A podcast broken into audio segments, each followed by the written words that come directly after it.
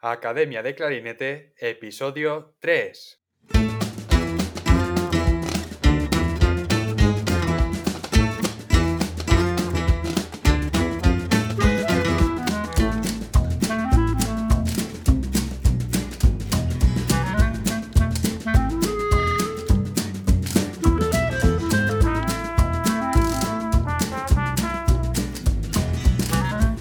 Bienvenidos a Academia de Clarinete, el podcast donde comentamos las técnicas, noticias, consejos, entrevistamos a expertos y hablamos sobre todo lo relacionado con el clarinete. En este episodio tenemos a nuestro primer invitado, Ángel Belda, clarinetista de la Orquesta Nacional de España. Ángel tiene una gran trayectoria musical, ha colaborado con grandes orquestas europeas como solista, ha ganado concursos a nivel internacional y ha participado en proyectos que ahora nos contará. En la entrevista de hoy hablaremos sobre su trayectoria, sus inicios con la música, su aventura por diferentes países europeos y de otras muchas cosas más. Antes de nada, a academiadeclarinete.com, la primera academia de clarinete online para hispanohablantes donde tienes a tu disposición todas las herramientas, ejercicios, técnicas y clases con profesionales para ayudarte a ser mejor clarinetista. Y ahora sí, vamos a dar paso a la entrevista. Bienvenido al podcast, Ángel. Es un placer tenerte aquí y que puedas compartir tu experiencia con todos nosotros. Nada, muchas gracias David, el placer es mío. Antes de nada, te quería agradecer enormemente por tu disposición y por haberte atrevido a ser el primer entrevistado, que enseguida me respondiste que estarías encantado de colaborar y la verdad que te lo agradezco muchísimo. No, la verdad es que después de que me contaras un poco tu proyecto no tuve dudas porque yo creo que es un proyecto fantástico para toda la comunidad del clarinete y nada, encantado de poder colaborar en, en él. Muy bien, Ángel. Pues bueno, vamos a empezar y, cómo no, vamos a ir a tus inicios con la música. ¿Por qué este instrumento y cuál es tu primer recuerdo con el clarinete? Pues, si te soy sincero, tengo que decir que primero, antes que el clarinete, empecé con la percusión.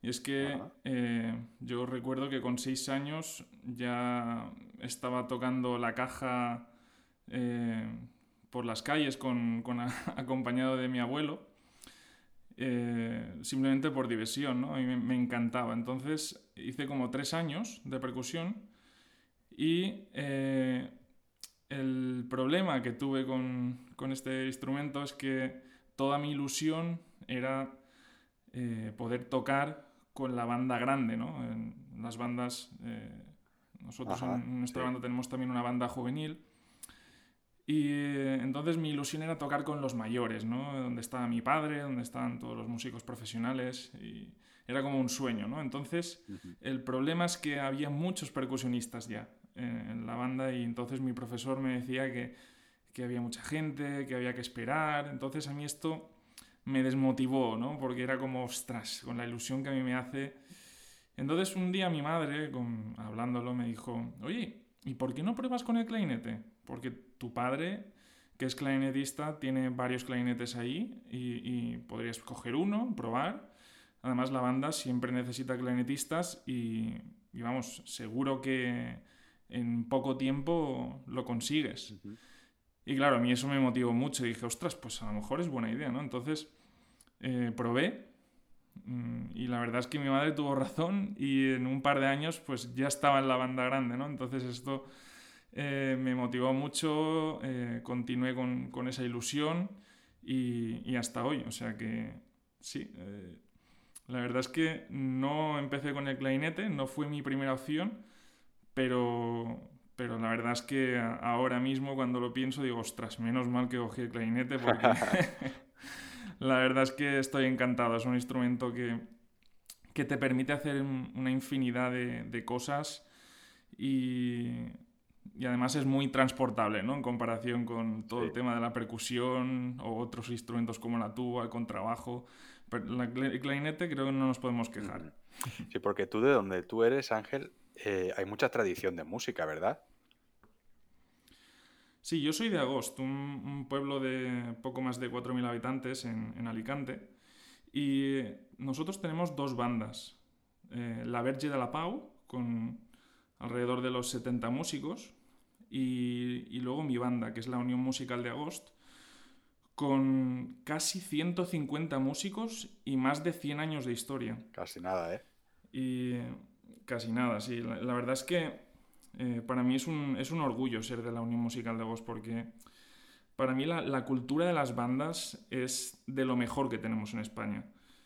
Porque se transmiten valores importantísimos, el compañerismo, la puntualidad, el esfuerzo, el trabajo en equipo, se optimizan a tope los recursos, porque un poco ellos son dependen de ellos mismos, ¿no? No, hay un Estado, es, algo relativamente privado, ¿no? Entonces se transmiten muchísimos valores eh, que son importantes para que todo eso pueda, pueda funcionar, ¿no? Y, todo esto encima con unos presupuestos, tú lo sabes también, muy bajos, organizados y dirigidos por los propios músicos de manera totalmente altruista, todo por el bien de la sociedad, ¿no? Y me parece que todas, las, todas estas sociedades hacen un trabajo social y educativo increíble y que todos debemos apoyar, empezando por, por valorarlo, ¿no? Todo este trabajo que hacen las bandas y me gustaría un poco enviar este bueno, este semillita y a ver si puede ir creciendo. Muy bien, Ángel. Y ya más adelante eh, decides profesionalmente dedicarte a la música y te lo, bueno, quieres estudiar clarinete más en serio. ¿Y para ti qué hechos mm, fueron decisivos para que decidieras dedicarte a la música?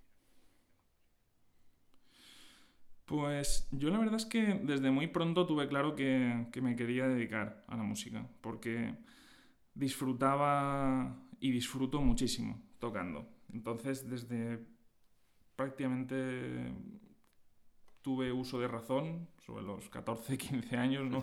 cuando ya empieza a, madurar, ya decidí que me encantaba la música y, quería dedicarme. ¿no? Entonces, yo tuve la suerte de, tener muy buenos profesores. En el grado medio, con, con Juanjo Brotons, pues él trabajó mucho conmigo, me, ayudó mucho profesional, eh, perdón, personalmente y siempre tuve su, apoyo y su confianza, la verdad es que me ayudó un montón. Y luego también tuve la gran suerte de tener a Oscar Navarro, que hoy en día todo el mundo conoce, ¿no? Sí. Eh, famoso por los conciertos para clarinete. Y él fue durante dos años profesor de la, de la escuela de mi banda de clarinete. Entonces, para mí esto fue todo un descubrimiento porque eh, él venía en ese momento de estar en la Honde, de viajar mucho, conocer clarinetistas, profesores de primer nivel. Y a mí eso me abrió una perspectiva de la música mucho mayor de la que yo, que, era un, joven de pueblo, ¿no? que nunca había salido de allí, pues podía tener. ¿no? A mí eso me, me flipaba. ¿no? Eh, sobre todo porque en ese momento pues no, no, había la globalización que hay ahora mismo, ¿sabes? Entonces, eh, eso a mí me, me, marcó. Y bueno, como anécdota, recuerdo un día que, que me dijo que me subiera su Seat Ibiza blanco que tenía. y estamos en la puerta de la banda eh, y me acuerdo que me puso en su versión MIDI la obra del Arca de Noé, que es una de sus primeras obras que, que de hecho fue premiada y, el éxito fue que, fue que luego, pues, a través de esta obra, pues, siguió componiendo y, y, en fin, pues, recuerdo ese momento, ¿no? De estar ahí los dos en el coche y, escuchando la obra y yo, ostras, qué maravilla, qué maravilla, Oscar. Entonces, eso a mí me, motivó mucho, ¿no? Porque Oscar era una persona muy abierta, que estaba pensando en grande, que pensaba en irse a Estados Unidos. Y, y entonces él, bueno, después de dos años con él, se fue allí, a Estados Unidos, a estudiar composición, y fue él quien me recomendó mm, dar clases con mi profesor y, ahora amigo César Martín. Él hizo un gran trabajo conmigo, aprendí muchísimo y fue quien me, guió para que fuera a hacer la, el superior a, Barcelona con Joseph Fuster. Eh, y entonces, pues fue muy importante también el trabajo de César porque no solo por lo que me enseñó, sino por su guía, ¿no? Entonces yo creo que esto es importante, tener un profesores que un poco te guíen, te digan dónde puedes ir, a qué concursos, eh, a qué pruebas puedes ir, con quién te interesa hablar o, relacionarte. Creo que estos consejos son importantes en un profesor, no solo que te enseñe a tocar bien el clarinete, sino que sepa un poco guiarte, ¿no?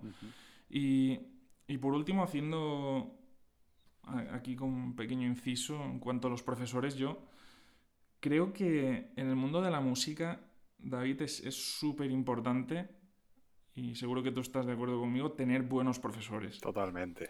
Yo, yo he tenido la suerte de, tenerlos y, y, la vida me ha ayudado, por así decirlo.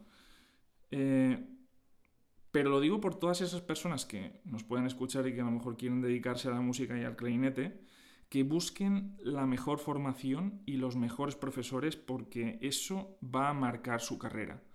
Yo creo que además este proyecto que tú estás lanzando ¿no? es, muy interesante ya que ofrece esta posibilidad ¿no? de, de, recibir consejos de profesionales a gente que o bien por distancia o, o bien porque económicamente ahora mismo no pueden eh, permitírselo, pues no puedan acceder a, estudiar en otro país o, en otra ciudad con otra persona, con, otro profesor. Y esto pues es una herramienta yo creo muy interesante para pues dar un primer paso ¿no? en esa formación que, bueno, creo que es importante tener buenos profesores. Sí, totalmente. La verdad que tener una buena guía pues facilita mucho las cosas.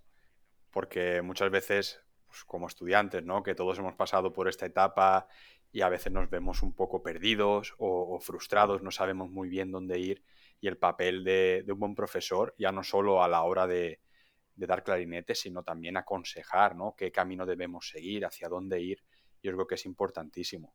Y un poco, Ángel, también comentando por, por lo que has dicho de, sobre este proyecto, la idea es esa, de intentar compartir toda esa experiencia con, gente que aspira a estudiar también música y clarinete para también ayudar en ese camino y ponérselo, pues si podemos, un poco más fácil, ¿no?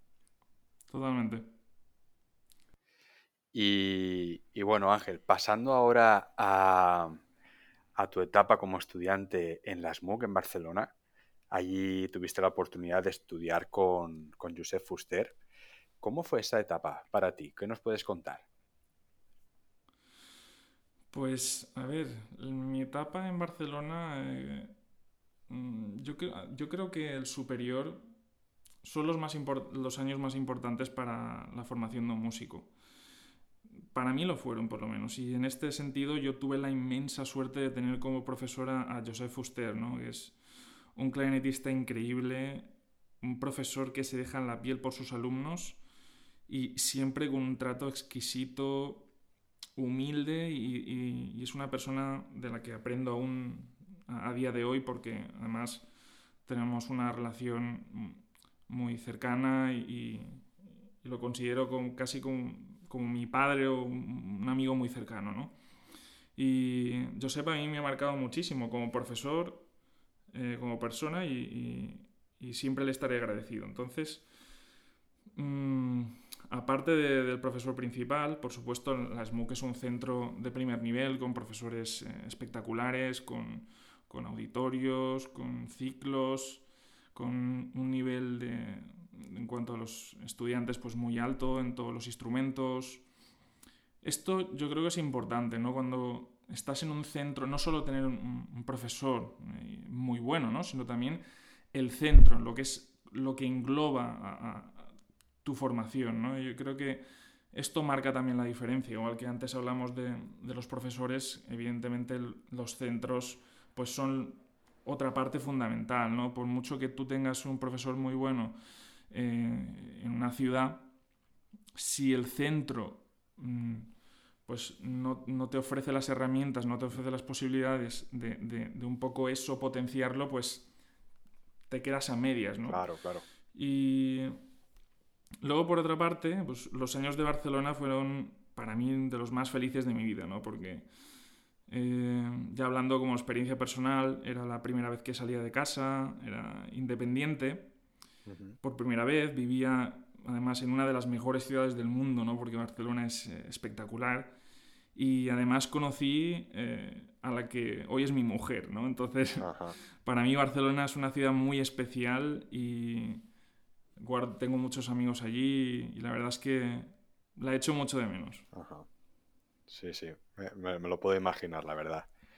Y volviendo antes a lo que has dicho, Ángel, sobre la importancia de, elegir un centro que acompañe también, que no, no es solo importante tener un buen profesor, sino también que el centro tenga un buen programa de orquesta, que tenga un buen programa de música de cámara, para que eso también eh, complemente y que ayude a potenciar eh, todas las facetas como músico, no solo eh, como clarinetistas hablando, ¿no? En todas las facetas posibles, porque la importancia de estos cuatro años que pasamos en el superior es intentar enfocarlo al máximo luego a nuestra etapa profesional, es prepararnos para, para la vida real, ¿no? Ese es el objetivo.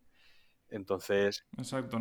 de hecho, nosotros, perdona, teníamos profesores, bueno, que aún, actualmente están eh, formando allí, que es el Cuarteto Casals, Kennedy Moretti. Eh, teníamos masterclass, ha venido Vicente Alberola, ha venido muchos, Wolfgang Meyer, muchísimos clarinetistas, eh, profesores de cámara muy buenos. Esto, evidentemente, como tú decías, es que es te aporta muchísimo, ¿no? Y Ángel, eh, una vez ya estando allí en, Barcelona, en las MOOC, eh, te vas durante un año de, Erasmus a Hannover con el profesor eh, Johannes Spade. Sabiendo que en Alemania tocan con otro sistema, ¿qué supuso para ti esta aventura, tanto a nivel personal como musical? Pues para empezar, yo creo que vivir eh, durante un tiempo en otro país es algo que todo el mundo debería experimentar alguna vez en la vida. Y no solo los músicos, todo el mundo. Yo creo que ir al extranjero te hace ser más abierto, porque la vida, cada uno tenemos nuestra vida, nuestra forma de verla, pero cuando vas a vivir a otro país, te das cuenta de que se puede vivir de muchas formas distintas, ¿no? Y, todas son válidas, ¿no? Entonces, esto te hace respetar mucho más, ¿no? Y ver que hay muchas posibilidades y que todas son buenas y no, por, y no, y no eh, pensar que tu forma de verla es la correcta, ¿no? Sino que cada uno tiene la suya y, y siempre que se respete a todo el mundo, pues es totalmente válida, ¿no? Entonces, te permite eso, te permite saber adaptarte a otra cultura, a otra forma de vida, otra lengua. Y, sobre todo, pues lo que hablamos, lo, fundamental, que para mí es algo fundamental en la vida, ¿no? que es el respeto. Algo que, muchas veces eh, eh, echamos en falta en, alguna gente. ¿no? Yo creo que es muy importante respetar a los demás, siempre que, eh, en fin, cada uno tiene su opinión y cada uno tiene su forma de ver la vida, pero es muy importante respetar con educación y, todo esto yo pienso que se, aprende mucho cuando uno va al extranjero, porque tú allí estás indefenso, eh, sobre todo la primera vez que vas, pues no tienes ni idea de, nada, tienes que firmar un contrato en otra lengua, tienes que buscarte piso en otro país, eh, tienes que pedir ayuda, ¿no? Entonces esto te hace que sí o sí tienes que ser un poco humilde, ¿no? Porque, porque para realizar ese paso, ¿no? De, irte a vivir fuera, necesitas ayuda, necesitas pedir consejo, necesitas eh, ser humilde para intentar buscar un sitio eh, agradable, un sitio que, que, te lo puedes permitir. Entonces, todo estas, todas estas cosas creo que todo el mundo debería experimentarlas porque creo que el mundo iría mucho mejor si todo el mundo tuviéramos esa experiencia. Entonces yo lo recomiendo mucho.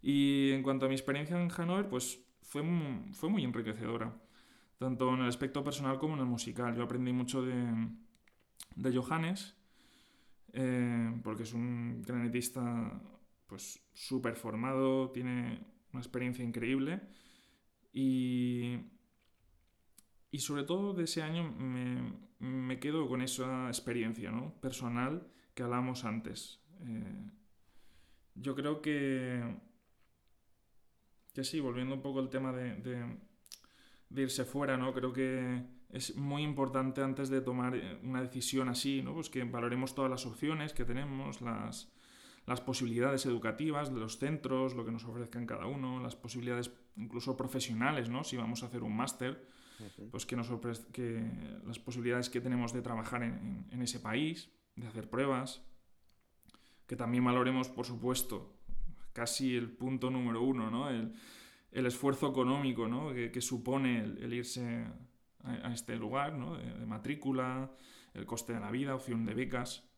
Esto creo que es, es muy importante, que, que, nuestra decisión tenga, digámoslo así, el mínimo de fisuras porque porque vivir en el extranjero es una inversión muy grande, ¿no? tanto económica como personal. Entonces, mm, si la vamos a hacer, hay que pensarlo muy bien, eh. muy bien y informarse mucho. Hay que tener un buen plan, porque lo que tú dices es una inversión muy grande en todos los aspectos y, y tiene que ser parte de un plan. No hay que, no tiene que ser, bueno, pues me voy a estudiar fuera por seguir la moda, ¿no? De que como mucha gente se va afuera, no, no, tiene que haber un propósito ahí y decir, esto lo hago porque haciendo esto es parte de mi camino y quiero llegar a el siguiente objetivo que, va a ser tal, ¿no? Totalmente, totalmente. Y Ángel, luego ya cuando terminaste en Hannover y tuviste esta experiencia, mm, como que le cogiste un poco el, gusto a esto de, de, seguir estudiando fuera y como parte de tu trayectoria decides estudiar en Estocolmo con Andrea Sundén. Y en esta etapa, ¿qué destacarías de ella? Sí, mm, la verdad es que volviendo un poco a lo de antes, que un poco enlaza con esto, ¿no? Yo después de Hannover estuve un año eh, en Alicante. Y, me gusta esto explicarlo porque también hay mucha gente ¿no? que, después de acabar la carrera pues tiene como esa ansiedad ¿no? de, de, el máster, ¿no? De, ah, pues hay que estudiar, hay que estudiar el máster. A ver, mm, yo también lo digo porque yo en ese momento pues no tenía claro ¿no? dónde yo quería hacer un máster, tenía claro que quería seguir formándome, pero mm, no lo tenía claro dónde ir, ¿no? Entonces decidí volver a, a mi casa con mis padres eh, y un poco planificar todo esto, ¿no? Que, cocinarlo a fuego lento, porque sabía que en Alemania no me quería quedar, porque es, un país que, como sabéis, eh, se toca con el clarinete alemán, ¿no? Eh, no podemos hacer pruebas allí, no podemos eh, tener acceso al trabajo. Entonces, yo quería ir a, un sitio donde, pues lo que hablamos antes, tener un, buen centro, tener un buen profesor y tener un sitio donde económicamente pues, sea, entre comillas, rentable, ¿no? Que, no me arruine vivo, no arruine a mis padres y, tenga opciones profesionales. ¿no? Entonces, después de un año, pues, eh, que además me, sirvió mucho como, como preparación personal, ¿no? de, estudio personal, de un poco eh, sintetizar y trabajar todos los conceptos que, que, que, había aprendido en el superior, eh, allí también en, Hannover, hacer pruebas, concursos, eh, ya pequeñitas cosas profesionales, ¿no? Pues ese año fue, yo creo que muy importante, ¿no? El, sentirte solo, ¿no? Cómo estás y, decir, ostras, estoy solo ante, ante el peligro, ¿no? No tengo profesor, no tengo centro. Y yo creo que eso es algo también positivo, ¿no? Porque también fue una especie de reto, ¿no? decir, ¿seré capaz? Porque, claro, nunca había estado eh, así, ¿no? Un año sin nadie. Y creo que es positivo, lo digo para, por si hay alguien que, que está como estresado, ¿no? Que no lo tiene claro. Y yo creo que eso es, es positivo, tener, tener que tú sacarte las castañas del fuego y, y un poco currar, currarte a ti mismo durante un tiempo, creo que es muy bueno. Evidentemente, si tenemos a alguien que nos guíe, pues fantástico, ¿no? Pero, pero al final estamos solos. Al final tú vas a una prueba y, no está tu profesor, no está tu centro, ¿no? Eh, eres tú. Entonces, creo que también es, es muy enriquecedor tener ese tiempo para un poco reflexionar, hacerte un trabajo de estudio personal y a mí en concreto me, vino muy bien y, pues un poco ese año estuve pensando pues las diferentes opciones, eh, preguntando. Y a mí Andreas eh, me gustó mucho cuando lo conocí en la Joven Orquesta de Cataluña, que vino a un encuentro como profesor y, y le escribí, le dije que me gustaría pues, hacer una pequeña clase ¿no? con, él para ver si había feeling, ¿no? porque considero que esto es importante, ¿no? Eh, la sensación que uno tiene con, con el profesor, ¿no? que, sea buena, que, que veas que, que, te puedes entender, que, compartes eh, pues la pedagogía de este profesor, ¿no? porque eh, esas cosas son las que te van a hacer sentirte a gusto y, y las que te van a motivar ¿no? a estudiar. Entonces, mm, lo pudimos hacer, lo pudimos coordinar, di una clase con él y pues un poco corroboré lo que pensaba, ¿no? Que me encantó, eh, es una persona pues eh, muy positiva, siempre te anima. Eh, y entonces hablando con él, un poco me explicó con la, situación allí en, Estocolmo, en Suecia, y decidí hacer las pruebas. me cogieron y la verdad es que fue una etapa fantástica. Yo guardo unos recuerdos fantásticos eh, porque Estocolmo también es una ciudad espectacular. Eh, Andreas me ayudó mucho, decimos un gran trabajo. Eh, y yo un poco iba con él focalizado ¿no? en, en, ganar unas pruebas de, de orquesta o, de banda, ¿no? porque realmente yo lo, lo, que quería era tocar. ¿no? Y pues allí tuve la inmensa suerte de colaborar con muchos proyectos de la Swedish Radio Symphony Orchestra y, la, Stockholm Philharmonic, que son orquestas top y, pues he aprendido muchísimo de, tocar con ellos y, he ganado mucha experiencia eh, con, todas, con todas esas oportunidades, ¿no? Porque eh, al final cuando vas a unas pruebas, eso se nota, eso se nota cuando toca alguien, tú ves si esa persona ha tocado en orquesta, si, si conoce la obra, si sabe lo que está pasando, eso, eso se nota, ¿no? Y lo que pasa es que te das cuenta con los años, ¿no? Con los años de hacer pruebas, de, tocar en orquesta, de tocar aquí y allá, de recibir consejos de distintos profesores y, te das cuenta de, que, de la importancia de esta experiencia, ¿no? De, estas oportunidades porque mm, te marcan, marcan. Hmm. Así que nada, fue una, fue una etapa pues muy buena, muy buena. Bueno, y después de, toda la experiencia que tuviste allí con las orquestas, tuviste la oportunidad de tocar con, Martin Frost en uno de sus proyectos, el Genesis, si no recuerdo mal. Eh, ¿Cómo lo conociste y cómo es trabajar junto a él? Pues a ver, fue curioso cómo lo conocí porque yo eh, entré en la antigua escuela de, de Estocolmo eh, allí había un, pues, un, hall donde estaba la cafetería, muchas mesas, la gente se reunía allí para tomar, eh, pues para comer, para tomar café. Y estaba conectado eh, con el piso de arriba, ¿no? Subías unas escaleritas y, y, y, habían aulas. entonces, yo cuando entré un día al hall y escuché un clarinetista y dije, este tiene que ser Martín. O sea, es que tiene una forma de tocar que es como... Única. Súper reconocible, ¿no? Es súper única, exacto. Y, y me acuerdo de subir las escaleritas, eh, nervioso, ¿no? y, me puse al lado de la puerta, ¿no? A escuchar y, y, dije, Buah, es que es él seguro, el 99%, ¿no? y en un momento en concreto, alguien abrió la puerta desde dentro y salió. Y era un hombre, tal y le pregunté, disculpe, ¿está ahí dentro? ¿Es, ¿Es, Martin Frost el que está ahí dentro? Y resulta que el que estaba saliendo de la, del aula era su hermano. Tiene dos hermanos, un violinista y un pianista, y, era el pianista, ¿no? que también es profesor de la escuela. Y me dijo, sí, sí, eh, pues con total normalidad, dijo, sí, sí, está ahí.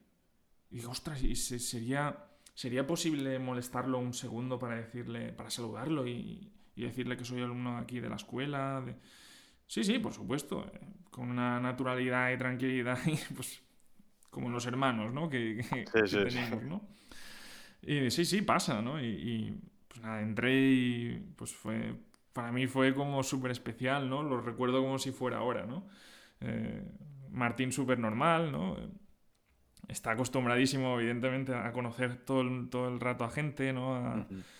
y, pues como él es, ¿no? Pues muy majo, muy, muy humilde, enseguida pues, encantado de conocerte, seguro que eh, pues podremos eh, pasar más tiempo juntos, porque después pues, vino a dar alguna masterclass, a, a dar colectivas, ¿no? Y pues fue, fue muy... Fue inolvidable esa situación. Y luego, pues sí, eh, más adelante pues tuve la, la suerte de, participar en, uno de sus proyectos, eh, en los cuales él pues, es director, toca, baila, lo hace todo, ¿no? Lo organiza todo, es, es, espectacular, ¿no?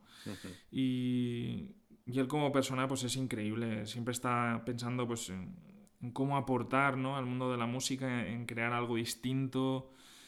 Eh, eh, además como persona es que es, extraordinario, es buena persona, es humilde y siempre te trata con muchísimo respeto.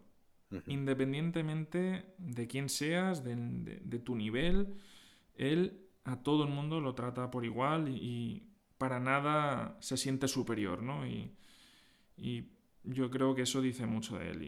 Y, nada, pues este proyecto fue muy, fue muy bonito. Sobre todo, pues para mí lo que más, pues vivir unos días eh, cerca de él, ¿no? Verlo como en primera, en primera fila, en primera persona, ver cómo trabaja, cómo, cómo se esfuerza, su entusiasmo, conocerlo un poquito más personalmente.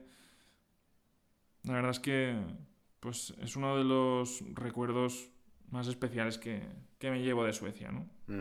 Qué buena experiencia. Bueno, Ángel, y ahora dejando ya atrás eh, tu etapa como estudiante, eh, vuelves a, Barcelona, volviste a Barcelona después y allí empezaste como profesor en el Conservatorio del Liceo. Tú, concretamente, como profesor, ¿qué buscas en un estudiante que quiera estudiar contigo? Sí, en ese momento eh, yo ya compaginaba un poquito eh, el tocar en la banda municipal de Barcelona con, el conservatorio del, Liceu. Entonces, eh, volviendo a, lo que me preguntabas, ¿no? yo creo que como estudiante y, y, como músico, yo creo que, y como persona, casi podríamos decir, yo creo que lo más importante es tu actitud. La actitud lo marca todo, ¿no? Eh, incluso una misma frase puede significar cosas totalmente distintas dependiendo de la actitud con la cual tú la enfoques, ¿no? Entonces, para mí la actitud es vital, es lo más importante. También cuando haces unas pruebas de orquesta. Tú puedes querer la plaza, pero si hay alguien que la desea con toda su alma, eso se nota, eso llega a, al jurado, ¿no? Entonces, un poco es lo mismo. Como estudiante, pues la actitud para mí es lo más importante. Mm, por decirlo así, un buen alumno eh, es, el que está decidido a estudiar contigo, ¿no? Que, dice, yo es que quiero estudiar con David, quiero estudiar con Ángel, quiero estudiar con Martin Frost, con quien sea, pero que lo tiene claro, ¿no? Eso, eso para mí es importante. Luego, pues que tenga ganas de trabajar, que tenga ganas de mejorar, eh, que valore los consejos que le das. Eh, eh, y luego también es importante con lo que hemos hablado antes, que haya ese feeling ¿no? entre, entre profesor y alumno. Eh, eso lo, lo, considero esencial, ¿no? porque como personas todos somos distintos y, no existe el profesor perfecto. Yo tengo mi forma, yo, yo, tengo mi forma de ser, mi forma de enseñar y cada uno tiene la, la suya. ¿no? Y, esto es un poco como las boquillas y las cañas, ¿no? Que, no todas funcionan para todo el mundo. Hay que pues, buscar la que mejor se adapte o funcione para ti, ¿no? Entonces, yo creo que cuando pues, tú no tienes feeling con alguien, pues con todo el respeto y todo el cariño, siempre hay que intentar pues, buscar otras opciones o hablarlo. Y si el profesor, que espero que lo sea, pues es comprensivo y yo creo que lo más importante es ayudar al alumno, ¿no? Como profesores es lo que queremos, entonces eh, no hay que ser egoístas, hay que intentar siempre ponerse en el lugar del alumno e intentar eh, aconsejarles lo mejor para sus carreras y para ellos, ¿no? Entonces, un poco esa es la, clave de, entre profesor y alumno, ¿no? Es la actitud, la comprensión y yo creo que es muy importante que el profesor piense en el alumno. Sí, sí, totalmente de acuerdo, Ángel. Y, bueno, eh, vamos a pasar ya a, tu etapa actual. Eh, bueno, entras en la Orquesta Nacional de España, una de las orquestas más importantes con muchísima competencia a la hora de, entrar, ¿no? Era una plaza muy mm. demandada. ¿Cómo fue tu preparación para esa prueba? Pues, a ver, en esos momentos yo ya estaba colaborando con varias orquestas, como hablábamos antes, en, Suecia, en Noruega, también estaba colaborando mucho con la Banda Municipal de Barcelona, ya había hecho, pues, bastantes eh, pruebas de, orquesta, de, banda. Y, yo creo que eso es importante. Eso es importante porque lo que hablábamos antes, ¿no? la experiencia de, enfrentarse a pruebas, la experiencia de hacer concursos, de, tocar en, orquesta, tener diferentes directores. Eso te da una experiencia que, yo creo que es fundamental a, la hora de preparar oposiciones, ¿no? Es como alguien que acaba de, de acabar la carrera, pues es difícil que con esa experiencia que tiene en orquesta, pues pueda entrar hoy en día en, una orquesta de primer nivel, ¿no? Porque hay muchísima gente que está bien preparada, que ya tiene esa experiencia, entonces es como mm, complicado, ¿no? Entonces estas pruebas mm, fueron bastante únicas, por así decirlo, porque primero es que avisaron con seis meses de antelación eh, por el repertorio, porque era un repertorio de récord Guinness. Mucha gente en España seguro que lo recuerda, pero para los que no lo saben, pues fueron unas pruebas que pedían eh, tres obras, pedían el Mozart, pedían Introducción Andante y Danza de Julián Menéndez, que es una obra bastante, bastante técnica, bastante difícil técnicamente, eh, y pedían también una obra para clarinete bajo, solo. Eh, todo esto había que sumarlo a 70 pasajes de orquesta, donde estaban eh, no solo pasajes de clarinete, sino también de requinto y de clarinete bajo. 70 pasajes que como anécdota puedo deciros que cuando me enviaron el PDF, que eran como 115 páginas de solos de orquesta, estuve 40 minutos, además me acuerdo como si fuera ahora, solo ojeando. Solo ojeando los pasajes estuve 40 minutos. Entonces, casi nada. Casi nada, o sea, me quedé muerto, ¿no? Cuando aluciné, porque además es que estaba lo más grande, ¿no? Daphne y Chloe, Ginastera, eh, todo, todo, todo, todo. Y la verdad es que para mí fue una motivación muy grande porque tuve la oportunidad de, tocar una semana con, la Orquesta Nacional, después de haber hecho otras pruebas. Y, me gustó mucho, me gustó mucho, me pareció que era una orquesta mm, con un nivel muy alto, que había una gran profesionalidad y la sección de clarinetes y de viento madera era espectacular, ¿no? Entonces eso, sumado, muy importante por supuesto, a que, a que mi actual mujer ya estaba en Madrid trabajando, pues fue una motivación brutal, ¿no? Porque yo ya estaba en ese momento bastante, en ese momento ya estaba bastante eh, asentado en Barcelona. Eh, yo estaba súper feliz tocando con la banda municipal de Barcelona, que además guardo un recuerdo buenísimo de, mis compañeros, hay grandísimos músicos allí, es un proyecto genial, la banda es estupenda y, los echo mucho de menos, se lo digo muchas veces cuando hablo con ellos. Eh, también trabajando en el liceo, ¿no? Pero, pero claro, no estaba con, con ella, ¿no? Y, para mí eso pues, es lo más importante, ¿no? Al final todo el mundo quiere estar con su pareja y, y poder formar una familia, ¿no? Y ahora pues estamos juntos. Y entonces eso era como un objetivo para mí increíble, ¿no?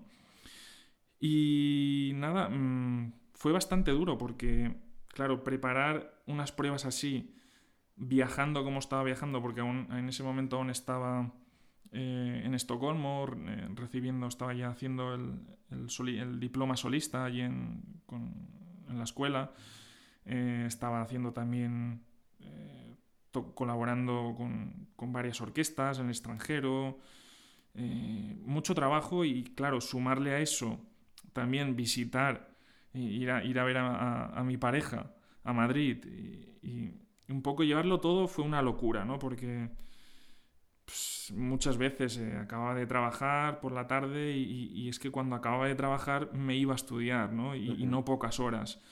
Luego había evidentemente que, organizarse muy bien para no reventarse el labio, porque claro, requinto, clarinete bajo, eh, era complicado, ¿no? Pero sí que es verdad que, claro, ayudaba, a mí me ayudó mucho que, aunque era muchísimo repertorio de orquesta, el, digamos que el 85%, 90% del repertorio yo ya lo había tocado, ya lo conocía. Entonces eso eh, eh, fue importante, fue importante. Y recuerdo que pues, fue un esfuerzo titánico, ¿no? De hecho, me puse bastante enfermo como mm, dos meses y medio antes de, las pruebas. Fue como un colapso de, yo creo que de acumulación, de trabajo, de, estudio, de tensión, ¿no?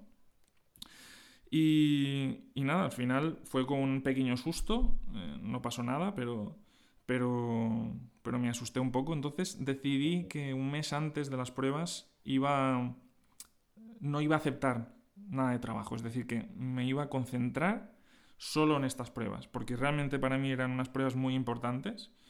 Iba, iba a tope, ¿no? Iba muy, muy preparado. Y me vino muy bien también, también en el aspecto psicológico, ¿no? Porque eh, también esto yo creo que es fundamental, ¿no? El aspecto psicológico en, en la música y en unas pruebas, ¿no? Porque mm, sí, tú puedes tocar muy bien, pero luego eh, es difícil luchar contra esa, esa vocecita, ¿no? Que todos tenemos ahí, que es como el, demonio, ¿no? Que se pone ahí en tu, en tu hombro, ¿no? Que, sí. Todos sabemos de las películas, ¿no? El que te dice que no puedes, el que te dice... Exacto, que te dice, uy, qué mal lo haces, esta caña va fatal, esto... ¿Tú, tú qué crees que vas a ganar tú la plaza si hay gente que toca mejor que tú?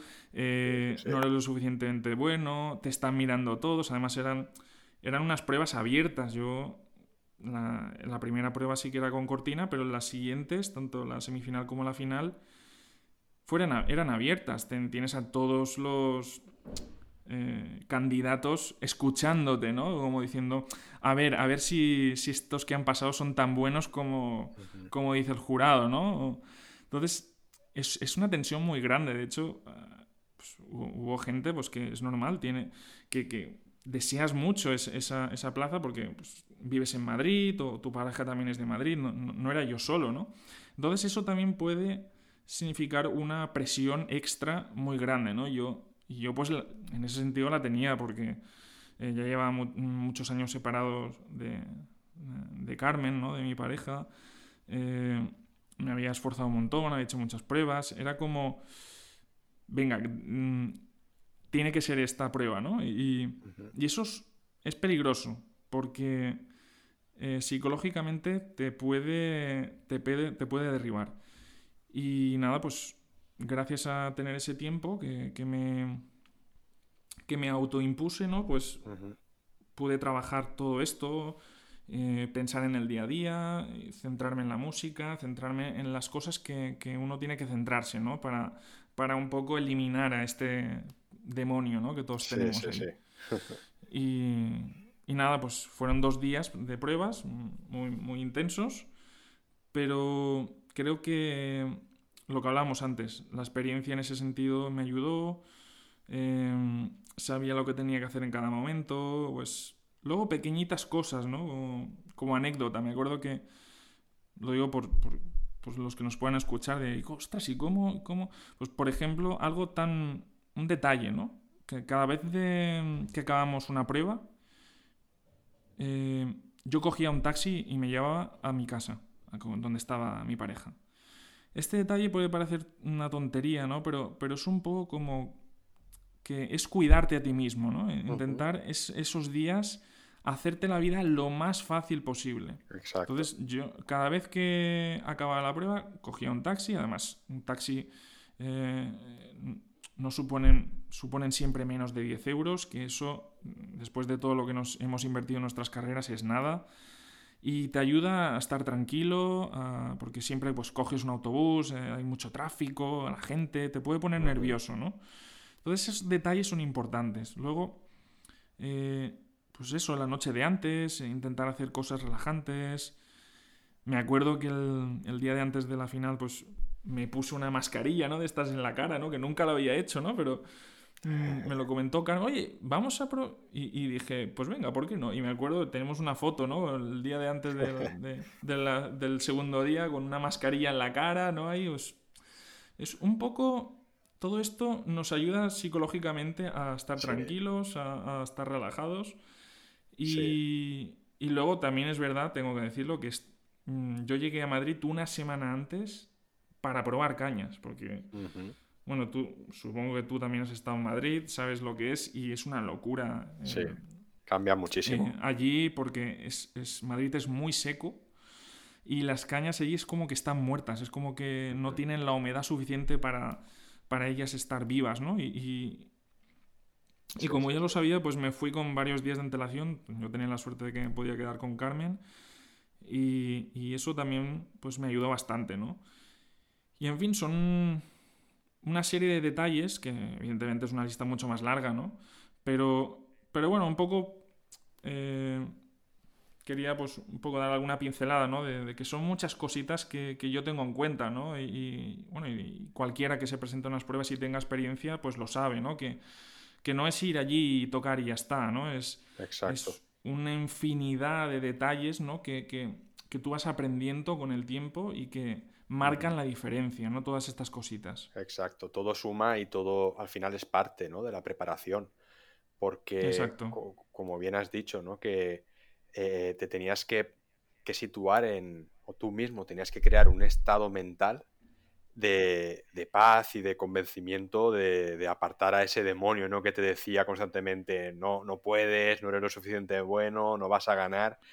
Eh, te tienes que autoconvencer de decir, oye, que esta es mi prueba, que voy a hacerlo bien y, es un poco como cuando los deportistas van a una Olimpiada, que la preparación mental que hacen es, brutal y, muchas veces... Es muy importante. Claro, eh, yo creo que la preparación mental de, un músico en un ambiente como en el que estamos hablando tan competitivo, como una prueba orquesta, como una competición, yo creo que hay que prepararse mentalmente incluso eh, mucho mejor, ¿no? que que técnicamente, porque a veces es la mente la que te juega a malas pasadas de, estando allí en la prueba, porque como antes hemos dicho, ¿no? Que llega un momento cuando estás en el escenario, eres tú solo y, lo que has hecho los meses de antes.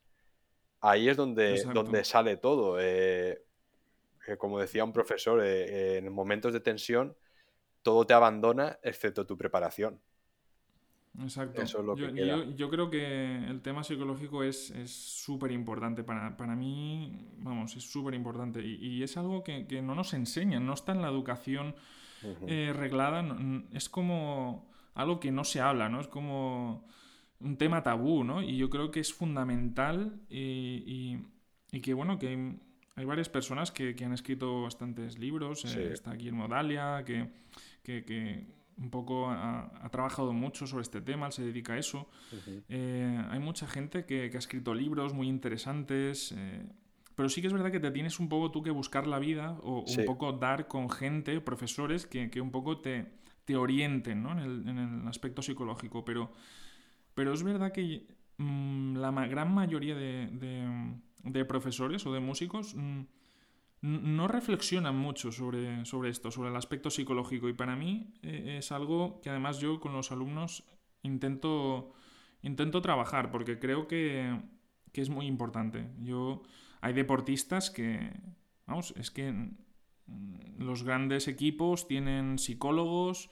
Eh, Carolina Marín, ¿no? que es una campeona del badminton brutal, ella tiene sus preparadores eh, que le van diciendo, le van aconsejando cómo, tiene que afrontar psicológicamente cada partido, ¿no? Y, y, por qué nosotros, si tanto decimos que somos igual que los deportistas, que realizamos un esfuerzo igual que los deportistas, que tenemos que entrenar igual, ¿por qué el aspecto psicológico no lo entrenamos también? Exacto. Pues yo creo que, que esto es importante. Sí, yo creo que es una lástima que esto no, esté en la enseñanza arreglada, que no sea parte de la programación, mm. porque es importantísimo para prepararte para la vida real.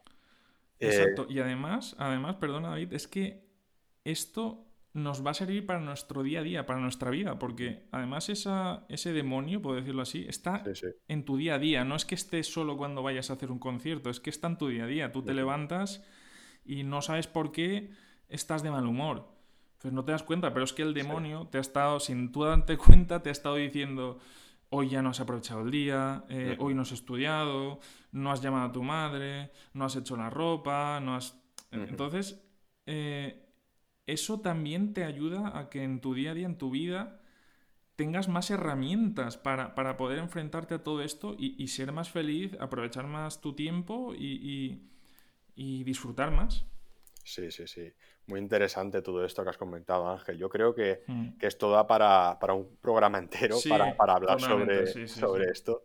Eh, sí, sí. Y bueno, Ángel, ya una vez que consigues entrar en, la orquesta, ya formas parte de la plantilla. Cuéntanos, ¿cómo es un día normal en, la vida de Ángel durante una semana de conciertos? Pues, a ver, yo me considero muy afortunado, ¿no? Porque me dedico a lo que más me gusta, que es eh, tocar en orquesta. Y yo aprendo cada día de mis compañeros. Tengo unos compañeros que son fantásticos, eh, unos profesionales eh, a los que admiro y, solo tengo que dar gracias y puedo decir cosas buenas de, mi trabajo. Aunque yo siempre lo digo, ¿no? y, esto también me parece importante remarcarlo, ¿no? que eh, no hay que obsesionarse con, conseguir una plaza en una orquesta, ¿no? que parece como que si no conseguimos esto, como que hemos fracasado. ¿no? Y, y creo que no es para nada así, no es para nada algo real, porque al final lo que todos queremos es ser felices, ¿no? Y, disfrutar de hacer música. Y, muchas veces esto no es posible tocando en orquesta, en algunas orquestas, ¿no? Por decirlo así. Por eso yo creo que es importante que no, no idealicemos, ¿no? En, ostras, que este, ojalá, yo es que quiero ser como esta persona, ¿no? Que solista de esta orquesta o... Yo creo que, por ejemplo, en mi caso, yo, he sido muy feliz tocando con la banda municipal de Barcelona. O, dando, clases en el liceo, o, o en otros momentos, ¿no? Que he hecho otras cosas. Y, creo que hay infinidad de, formas de, ser feliz con la música y, todos tenemos que encontrar la nuestra, ¿no? Yo creo que hay, que ser pacientes, eh, hay que ser abiertos y, no obsesionarse, ¿no? Mm. Porque además eh, esto nos lleva a frustraciones, nos lleva a, a, sentimientos que no nos interesan. Yo creo que hay que estar feliz con lo que uno pues, va consiguiendo y, estar abierto para eh, posibles alternativas, ¿no? Para posibles puertas. Ostras, esta puerta yo no la tenía contemplada, pero voy a entrar, ¿no? Y, yo creo que es importante tener varias puertas abiertas, que, donde tú puedas acceder, ¿no? Si tú te pones solo una puerta, eh, ya sabemos todos, cómo está la situación en el mundo, es muy difícil. Eh, si aspiramos a, a, ser solistas de la Filarmónica de Berlín o de Concertgebouw, pues es que, claro, eh, nos estamos poniendo un listón muy, muy alto y, eso a lo mejor no nos interesa, ¿no? Y yo creo que esto es muy importante, no, cerrarse y, oye, mm, se puede ser feliz y, estar bien satisfecho de muchas formas. No, no tiene por qué ser tocar en orquesta, ¿no? Yo estoy, por supuesto, súper contento, pero también esto también es como un tema tabú, ¿no? Que se habla como por lo bajini, ¿no? Que, pero es que hay mucha gente que es muy infeliz, que, vive situaciones terribles eh, tocando en orquesta. Que cada vez que van a tocar en la orquesta tienen miedo, sufren bullying. O sea, tampoco quiero asustar a nadie, pero evidentemente esto nos puede pasar en cualquier trabajo. Pero un poco lo que, un poco para resumir, lo que quiero decir es que no hay que idealizar, que a veces yo a veces no, he conseguido la plaza en alguna orquesta, ¿no? Y, evidentemente te viene el bajón y dices, ostras, qué mal. Pero luego, al final, todo pasa por algo, ¿sabes? Y al final todo el mundo encuentra su sitio y siempre es para bien, ¿no? Entonces yo creo que siempre hay que tener una actitud positiva, eh, dentro de lo posible, de, lo que nos vaya pasando en la vida. Y confiar en que lo que nos pasa es por nuestro bien eh, y pensar que eso, ser abiertos y, que no hay solo una posibilidad, ¿no? sino que hay infinitas y que simplemente pues, se trata de, acostumbrarnos, de, un poco encajar en, cada situación que estemos viviendo y, intentar, pues eso, ser felices y, disfrutar de, lo que la vida nos ofrece. Muy de acuerdo, Ángel. Y ahora, por salir un poco de, la música, ¿cómo sería una semana normal en el que no tengas ningún concierto y te la quisieses tomar libre? ¿En qué te gusta eh, emplear tu, tiempo libre? ¿Tienes, ¿Qué aficiones tienes?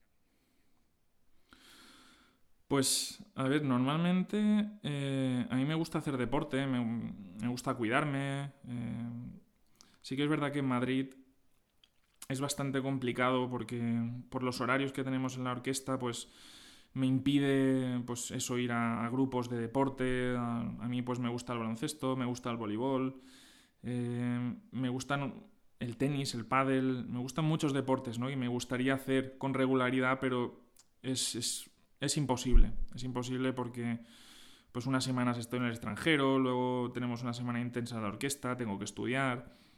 No puedo tener una rutina como me gustaría, ¿no? Y eso, por ejemplo, hay otras profesiones dentro del mundo de la música que sí que lo puedes tener, ¿no? Entonces, volviendo un poco a lo de antes, no se puede tener todo. Entonces, en Madrid eh, también es muy, pierdes mucho tiempo, eh, bien, llegando a los sitios, ¿no? Si tienes que hacer tal cosa, pues pierdes no sé cuánto tiempo en ir al metro, eh, llegas cansado. Entonces, mm, suelo hacer deporte cerca, en, un gimnasio que, que, tenemos cerca de casa. Y luego, uno de mis hobbies eh, eh, ahora es el, el mundo de, de, la fotografía y del vídeo. Tengo, Me he comprado un, equipo, pues bastante profesional, con, con, objetivos, con, en fin, toda una serie de, de, artilugios ¿no? que, que, con los que yo disfruto. Y pues me gusta hacer sesiones de, de fotografía a músicos, me gusta, sobre todo un poco enfocándolo en la música, ¿no? que pienso que e, es, a mí es lo que me, me gusta más, ¿no? Entonces intento también hacer algunas, intento eh, cuando tengo tiempo, pues eh, intento grabar vídeos de música de cámara o de promoción para músicos. Eh, a mí esto me, gusta mucho y por supuesto tengo mucho que aprender, estoy, estoy aún eh, en ese camino, pero, pero bueno, disfruto y, poco a poco, pues cuando tengo tiempo, pues me gusta dedicarlo a, todo este mundo. Y, y un poco, pues eso, en las, en las semanas que tengo libres me organizo entre eso, y pues intentar buscar nuevos proyectos ¿no? en el mundo de, la música, pues conciertos, eh, pues, si hay alguna oportunidad de algún proyecto de grabar algún CD, de, viajar, de... No sé, siempre, siempre hay cositas que hacer y, por supuesto pues estudiar y prepararte para la semana siguiente. Sí, sí, sí. En la orquesta. Y bueno, Ángel, en el momento en que estamos grabando este episodio, estamos en plena cuarentena por el coronavirus, así que supongo que, bueno, tus proyectos más cercanos se habrán visto afectados. Eh, de todas formas, ¿qué objetivos o proyectos eh, tenías a la vista en los próximos meses? Bueno, tenía, eh, tenía a la vista ir a tocar con, con la Liverpool Philharmonic. Uh, íbamos a hacer cuarta de Mahler y sexta de Mahler. Qué bonito. Eh, sí, tenía también que ir a, Noruega, a Stavanger Symphony, que también es una orquesta que colabora mucho y, que, quiero mucho a la gente de allí, a hacer un programa dedicado a los océanos. Íbamos a hacer eh, pues la Mer de, de BC. en fin, un programa muy bonito también, pues también cancelado. Mm, luego, pues por supuesto, la programación de la orquesta, que pues también de momento está todo para cancelado. Y, nada, de momento está todo como, como en el aire, ¿no? Y, por el tema del coronavirus. Y, Y bueno, pues ahora mismo yo creo que lo importante es eh, vivir ahora más que nunca la, frase esta que, yo de, normal la suelo odiar. Hay que vivir el día como si fuera el último, estas frases que, son como que si no se explican bien o no, se encajan bien en, un momento en concreto pueden quedar como súper banales, ¿no? Super... Sí, sí, sí. Pero yo creo que ahora, ahora precisamente yo creo que esto es importante, ¿no? No pensar en, el futuro, ¿no? Porque... Eh, me supongo que a todos nos ha pasado, los que estamos haciendo el confinamiento, ¿no? Que es, es, es, imposible evitarlo, ¿no? Que dices, oye, ¿y cuándo? ¿Cuándo saldremos? ¿no? Y, empiezas a pensar, ¿y será tal día? Será... Empiezas a ver las noticias, y, yo creo que esto te crea una ansiedad horrible, ¿no? Entonces, eh, lo que decidí es, eh, primero, dejar de mirar la televisión, esto es, yo creo que es fundamental. O sea, mirarlo, si, si hay que mirarla, eh, se mira un par de veces al día. Igual que yo suelo mirar, más que la televisión, suelo mirar por internet varios periódicos informativos que, me informen, estar informado de, cómo está la situación en el país y en el mundo. Pero luego mm, no dedicar mucho tiempo. Mucho 10, 20 minutos al día. Y ya está. Porque el problema de estar todo el día con la tele encendida es que Mm, eso psicológicamente te va minando. Yo me he dado cuenta porque es que, claro, empiezas a ver todos los muertos que hay, todos son cosas negativas. De hecho, en el día a día, cuando no hay confinamiento, tampoco suelo ver la tele porque todos son cosas negativas, ¿no? Entonces, esto hay que limitarlo, limitarlo a, unos pocos minutos al día. Luego, yo creo que es importante organizarse muy bien el, el día eh, pues si tienes que levantarte a tal hora. Yo todos los días me pongo mi alarma como si fuera un día de trabajo. Eh, hago mi deporte, eh, cocino, intento pues, pues, cocinar cosas saludables. Intento pues también ahora aprovechar que con el confinamiento hay muchas plataformas que están abriendo gratuitamente todos todo lo que ellos eh, ofrecen, pues la Berlin Philharmonic, eh, Concertgebouw, Metropolitan Opera, eh, Teatro Real, hay teatros, o sea, hay, hay, muchísima oferta cultural ahora mismo que todos los días pues intentamos eh, aprovechar. También, por supuesto, vemos Netflix, vemos series, películas y, y, luego también pienso que es importante no desconectarse del instrumento, ¿no? Intentar tocar un poquito al día y yo en este sentido, pues eh, al principio empecé las primeras semanas estudiando por repertorio que, que, es como estándar, ¿no? Y que, y que, no, tengo, no tengo en dedos, ¿no? Porque no, a lo mejor no, por lo que sea, no, no, he podido trabajar esas obras.